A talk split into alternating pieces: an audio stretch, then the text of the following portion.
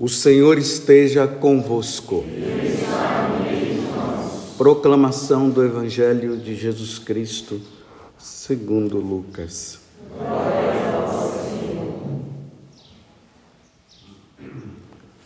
Quando se completar os dias da purificação, quando se completar os dias para a purificação da mãe e do filho, conforme a lei de Moisés, Maria e José levaram Jesus a Jerusalém, a fim de apresentá-lo ao Senhor.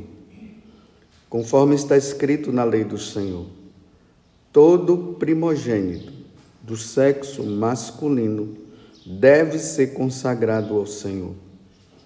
Foram também oferecer o sacrifício um par de rolas e dois pombinhos, como está ordenado na lei do Senhor. Em Jerusalém, havia um homem chamado Simeão, o qual era justo e piedoso e esperava a consolação do povo de Israel. O Espírito Santo estava com ele e lhe havia anunciado que não morreria antes de ver o Messias que vem do Senhor. Movido pelo Espírito, Simeão veio ao templo. Quando os pais trouxeram o menino Jesus, para cumprir o que a lei ordenava, Simeão tomou o menino nos braços e bendisse a Deus.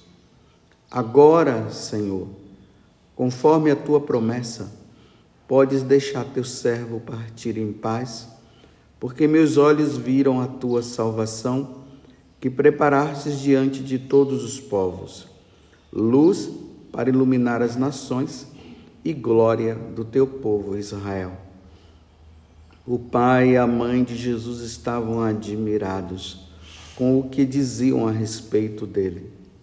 Simeão os abençoou e disse a Maria, a mãe de Jesus: Este menino vai ser causa tanto de queda como de reerguimento para muitos em Israel. Ele será um sinal de contradição.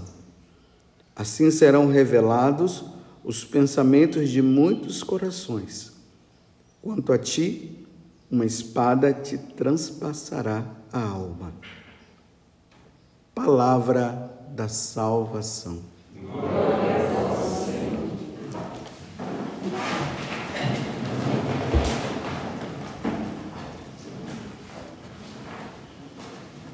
Estamos nessa oitava do Natal aonde a liturgia nos coloca sempre essa presença do menino que nasceu. Como Isaías falou no dia da na, na missa da vigília de Natal, a missa da noite, um menino nos foi dado. Então tudo agora está se voltando para ele. Então agora, depois de oito dias, da, do nascimento de Jesus, Jesus foi levado ao templo para fazer a circuncisão, que era algo normal na vida do judeu. Então, ele é levado no templo e lá encontra-se um homem já idoso. Depois nós vamos ver também que tinha também uma mulher que era viúva, também idosa, que estava lá aguardando que a que as promessas que Deus havia revelado pudesse acontecer. E quando ele está lá no templo, de repente aparece Nossa Senhora com o menino Jesus nos braços e ali São José. Então lembremos que não era só essa família que estava ali, eram várias. Várias famílias estavam sendo levadas para se fazer essa circuncisão, essa purificação também da mãe. Quando ele bateu os olhos do menino Jesus, ele disse: É aquele. E aí ele faz essa belíssima oração dizendo: Olha, agora sim. Agora o seu servo pode morrer em paz porque ele viu a salvação. E aí ele olha José e Maria estavam admirados das coisas que se falava da criança Maria sempre guardando no coração. E aí ele diz uma coisa que é muito importante para a nossa reflexão no dia de hoje. Este menino vai ser causa tanto de queda como de reerguimento. Como eu falei ontem, o nascimento de Jesus vai trazer um, uma, um divisor de águas. Quem é, é, e quem não é, não é. Quem vai se salvar e quem não vai se salvar. Por isso que ele está dizendo, vai ser motivo de queda. Quem não o aceitar vai cair. Não vai se salvar quem não o aceitar. E quem o aceitar vai se salvar. Então, para muitos em Israel. Então, esse Israel nós precisamos agora ampliar. Não é somente Israel enquanto povo de Israel, são todas as nações, todos os povos. É que a compreensão do judeu ainda estava muito assim pequena, estava muito voltada ainda para aquele guetozinho deles, né? Eles são salvos e tudo mais. Mas é preciso entender que Jesus ele vem trazer a salvação para todos, mas para todos que quiserem. Os que quiserem, sim. Os que não quiserem, não. E aí ele diz: e ele será um sinal de contradição. Assim serão revelados agora, ó, assim serão revelados os pensamentos de muitos corações. Então, a partir desse menino, a partir de Jesus, o Verbo encarnado, Deus que se encarna, o que está no coração do homem vai ser revelado. Pelas suas atitudes, pela sua maneira de ser, por aqueles que eles buscam se é Jesus Cristo ou não. É um divisor de águas, como eu acabei de dizer. Mas de forma prática, para nós entendermos melhor, vamos para a primeira leitura, porque São João, nessa primeira carta, ele vai falando as coisas com mais clareza para nós, né? Então, São João, primeira carta de São João, capítulo 2, de 3 a 11. Ele diz: Caríssimos, para saber que conhecemos a Jesus, vejamos se guardamos os seus mandamentos. Olha a divisão agora, olha o divisor, olha a separação. Não basta apenas dizer eu sou de Jesus, mas segue os mandamentos mesmo. Ele diz: se a pessoa diz eu conheço a Deus, mas não guarda os seus mandamentos, ele é mentiroso. E aí nós vamos ver nos tempos de hoje. É um critério. Você precisa ver esse critério. Como é que uma pessoa diz que ela é de Deus e não segue os mandamentos? Não vai na missa ao domingo, por exemplo. É um mentiroso. Não, eu sou de Deus, mas você vai na missa ao domingo? Todo domingo? Não, então você é um mentiroso. Entenda isso. Você está se enganando. E aí pegue a lista dos dez mandamentos e vai observando. Não vou entrar muito nisso aqui porque eu quero ir para a segunda parte, que eu acho que é importante para nós hoje. Então, o critério para sabermos se estamos com Jesus é este: quem diz que permanece nele deve também proceder como ele procedeu. Então a pessoa diz que ela é de Deus, que ela é de Jesus, mas o procedimento dela é totalmente o contrário. É um mentiroso também. Mentiroso.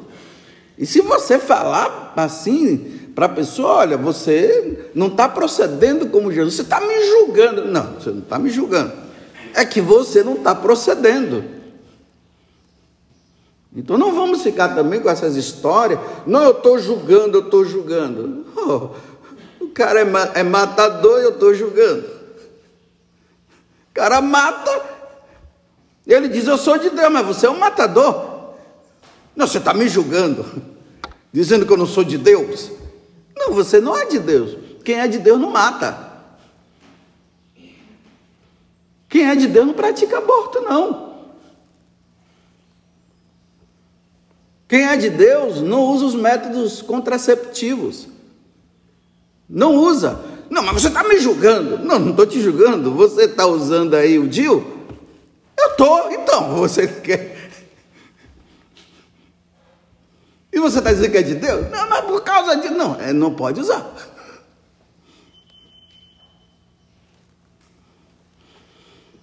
Aí vamos agora a segunda, a outra parte.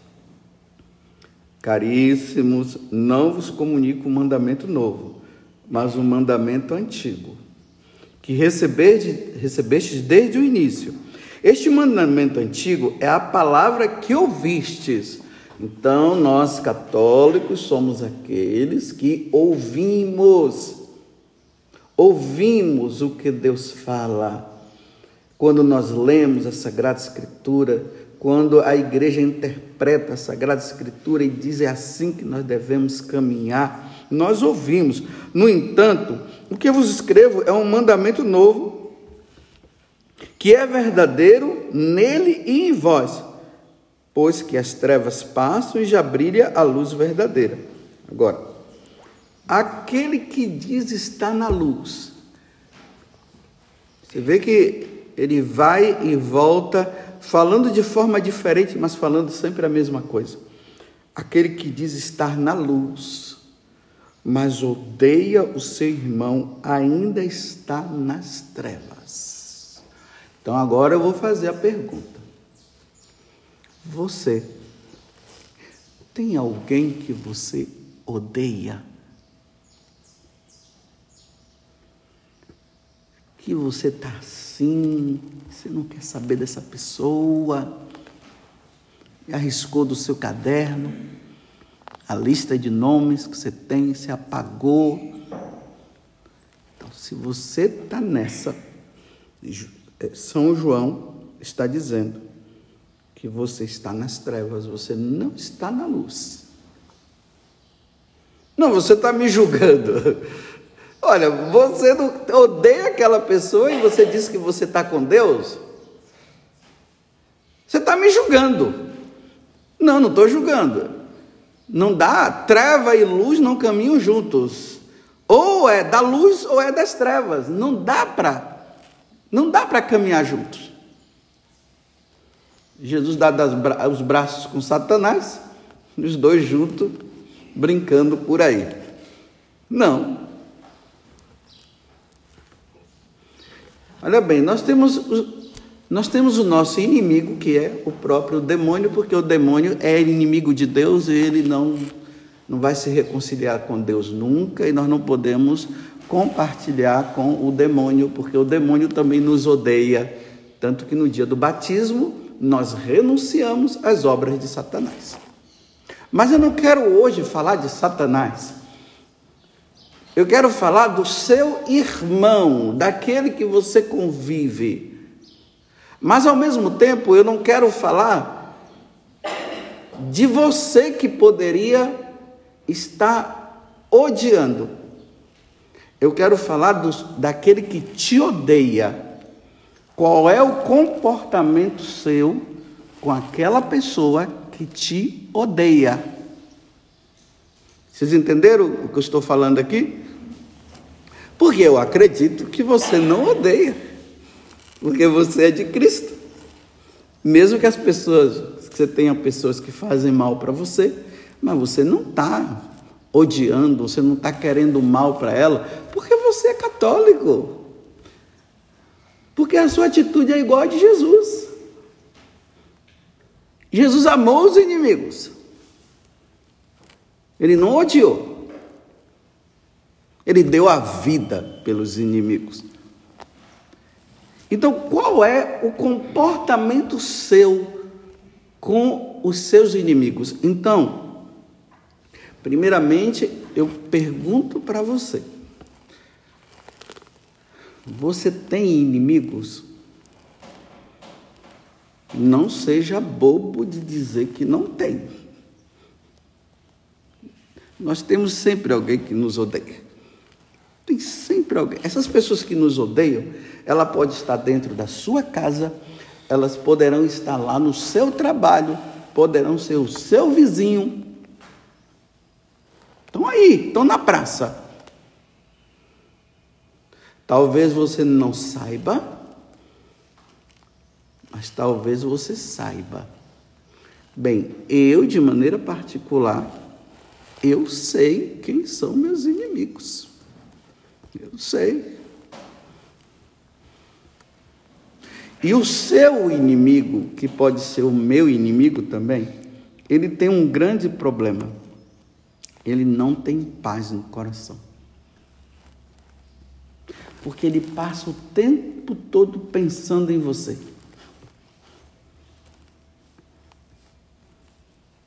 E astuciando coisa para te pegar em alguma situação.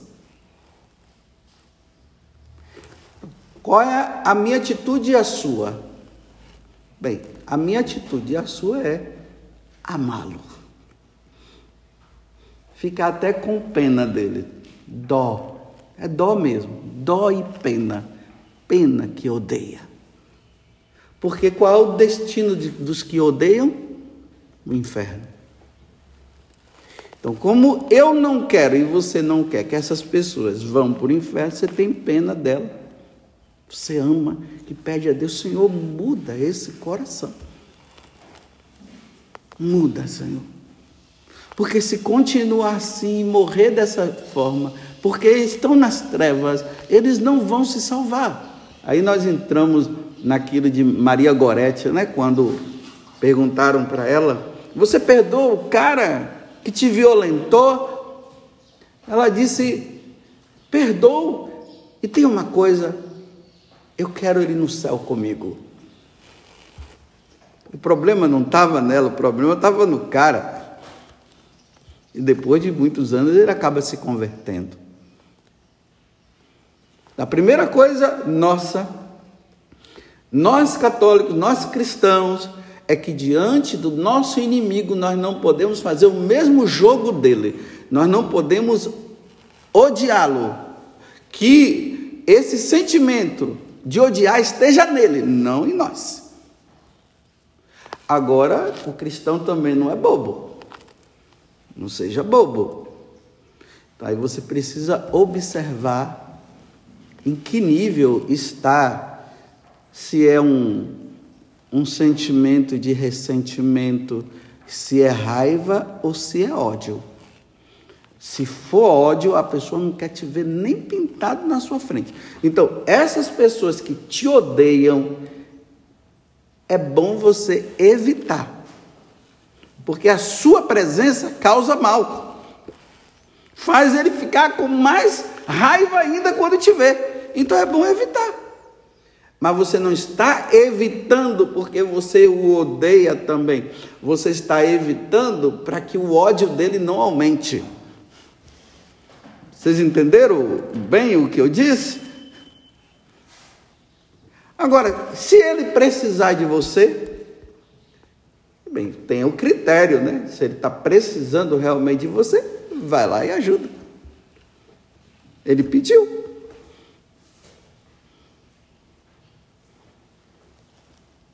Pediu, então ajuda. É assim que o Evangelho que Nosso Senhor nos ensina. Se teu inimigo te pede um copo d'água, dê. Na carta aos Romanos, no capítulo 12, também ele fala, né? Faça o bem para eles, não, não faça o mal, não. E você vai estar tá acumulando brasas na cabeça dele, porque ele te odeia, ele faz o mal para você. E você faz o bem para ele, ele fica louco, ele fica doido. Porque o que, é que ele espera? Ele espera que você é, dê, retribua no mesmo nível, mas você não retribui, aí o cara fica doido. Olha, uma filha dizendo que os pais dela odeiam ela. Meu Deus do céu. Eu não consigo entender como é que um pai e uma mãe passa a odiar uma filha.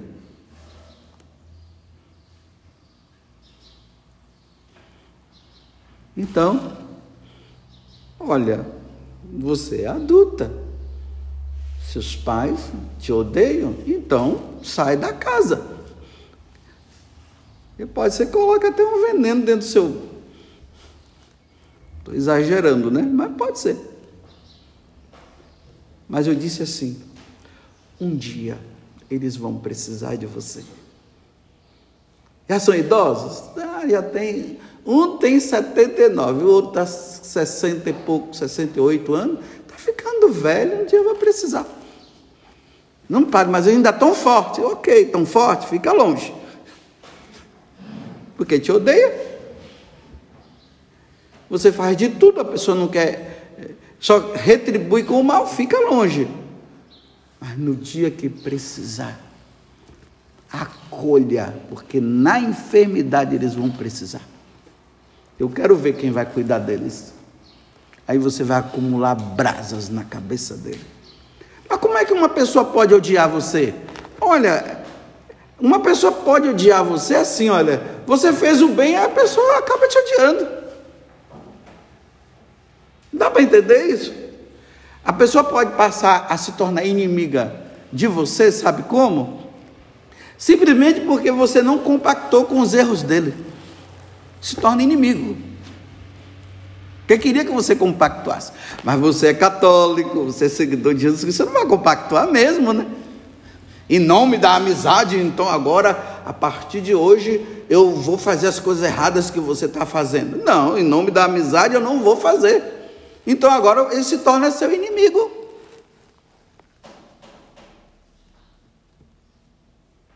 E eu repito, qual é a sua atitude? Rezar, pedir a Deus, oh Senhor, que esse irmão converta, que ele mude de vida. Essa ação dele não está boa. Nós não vivemos na lei do talião, dente por dente, olho por olho, mão com mão e pé com pé. Ou seja, se seu irmão te dá um pontapé, você dá nele também. Não, não dá. Evita. Seja sempre inocente diante de Deus. Sempre inocente. Diante das atitudes erradas daquela pessoa, você sempre se porta como inocente. Nunca haja da mesma forma. É assim que eu tenho procurado fazer com as pessoas que eu sei que não vão muito com a minha cara, não. Teve uma vez que uma dessas pessoas aí que não vai muito na minha cara me pediu para eu ir lá dar uma bênção na casa, eu fui. Dei a bênção, abençoei a casa. Foi bom naquele momento, mas saí de lá, continuou tudo do meu jeito. Não resolveu, não.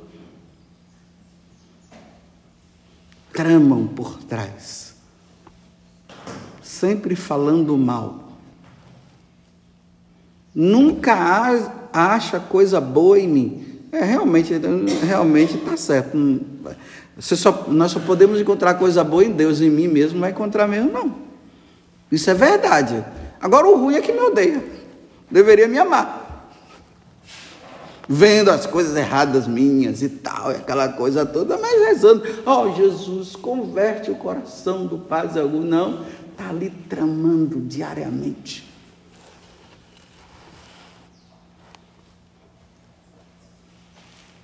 Estou falando isso para você entender que, eh, na pergunta que eu fiz, né, olha, você tem inimigos? Pode ser que você não tenha mesmo, né? Pode ser que você não tenha, porque até Jesus teve. Pode ser que você não tenha, graças a Deus. Mas pode ser que você tenha e você não sabe. Então, não se torne, não permita de você ficar andando agora de cara feia com essa ou aquela pessoa, simplesmente porque alguém falou. Alguém chegou e disse para você: Olha, aquela pessoa lá está falando mal de você, está fazendo aquilo. Aí você vai dizer assim: Olha, uma vez que você está me falando isso, eu não tinha observado. Agora eu vou conversar com ela e vou dizer que foi você que me falou. Eu quero constatar. Porque senão, o que é que pode acontecer? Pode ser que seja uma mentira. Você não dá para confiar. Hoje em dia não dá para confiar em você mesmo. Até Deus diz assim que a gente deve desconfiar de nós mesmos. Como é que a gente vai confiar assim facilmente no outro? Maldito homem confia no outro.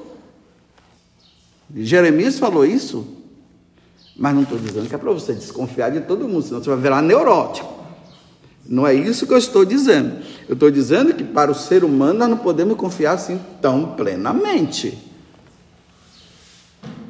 Então, quando alguém vier falar, critério, ah, tá bom, nossa, não tinha nem percebido isso. É, então eu vou conversar com outro. Posso dizer para o outro que foi você que me falou? Não, não faz isso não. Agora, meu filho, você está frito, você falou? Por que, que você falou? Não era para você. E por que, que você não quer se comprometer? Se a pessoa realmente ela falou mal, ela está tramando coisa para mim e você está dizendo que é meu amigo, por que, que você está querendo ficar fora dessa? Para você ficar bem com ele também? E aí você vai constatar e come... depois que você conversa, aí a pessoa vai dizer, ela vai sempre mentir o outro. Não, eu nunca falei mal de você, não. é vai sempre mentir, porque tem que ser muito verdadeiro para dizer, olha, eu realmente falei mal, me perdoe. Tem que ser, tem que estar muito em Deus para fazer isso.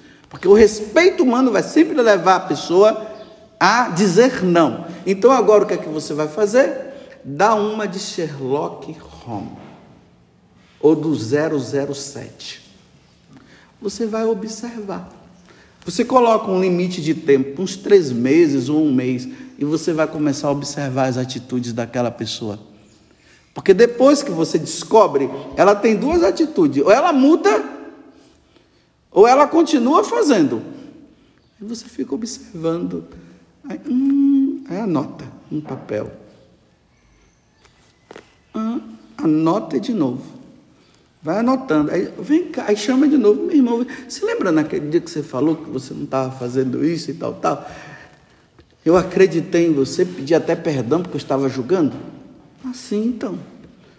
Mas não é isso que eu estou vendo na prática, não. Mas como? Você se lembra naquele dia, aquela indireta que você me deu? Você se lembra naquele dia aquilo que você falou? Você se lembra naquele dia? E aí, meu irmão, vai mudar ou não?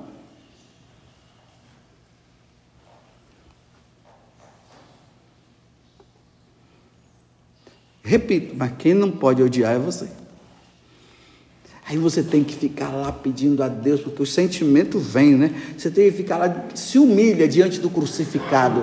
Vai lá, Senhor, Tu que destes o perdão a todo mundo quando tu estavas na cruz, tira esse sentimento de mim, Senhor, tira. Eu passei a ficar agora desconfiado com raiva daquela pessoa porque ela fez isso. Tira, esse é o trabalho que você tem que fazer. Você não pode agir como as trevas agem. E como é que as trevas agem? Ele vai durante a noite, a pessoa fica sem dormir. Quem odeia não consegue dormir, não. Aí de noite é trevas, né? O demônio fica trabalhando na cabeça. Amanhã você faz isso, amanhã você faz aquilo. Fica ali, ó, tramanda. Por isso que, por isso que a pessoa não consegue dormir.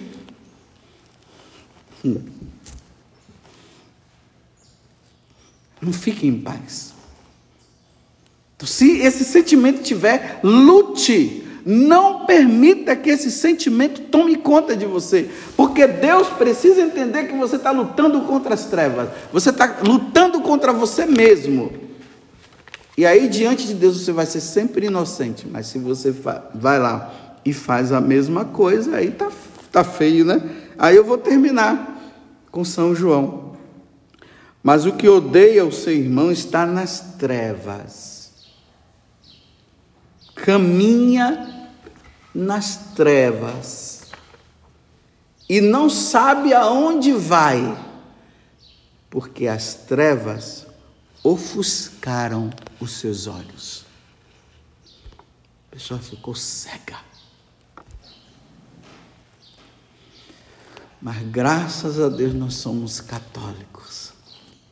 Nós somos seguidores de nosso Senhor Jesus Cristo nós não vamos permitir que esse sentimento ruim tome conta de nós. E se ele vier, nós vamos dizer: sai daqui, bicho ruim. Eu não tenho amizade com você, não, eu tenho amizade com a luz. Eu amo nosso Senhor. Oh, Nossa Senhora, vem em meu socorro. A senhora que não odiou aqueles homens quando estavam matando o seu filho, me ajuda. Me ajuda. Salva os meus inimigos, Senhor. Para você saber se você tem capacidade, se você está odiando alguém, você faz essa pergunta para você mesmo. Você desejaria ver essa pessoa no inferno? Se você disser que sim, você odeia. Porque só quem odeia deseja a morte e o inferno para o outro. Mas se você diz assim, não, eu não quero ver ele no inferno, então pode ser uma raiva aí, um ressentimentozinho que você tem. Mas vamos agir como filhos da luz, né? Como filhos de Deus. Ó Virgem Santíssima, não permitais que eu viva e nem morra em pecado mortal. E em pecado mortal eu não hei de morrer, porque a Virgem Santíssima há de me valer. Valei-me, Virgem Santíssima. Louvado seja nosso Senhor Jesus Cristo e a nossa mãe Maria Santíssima.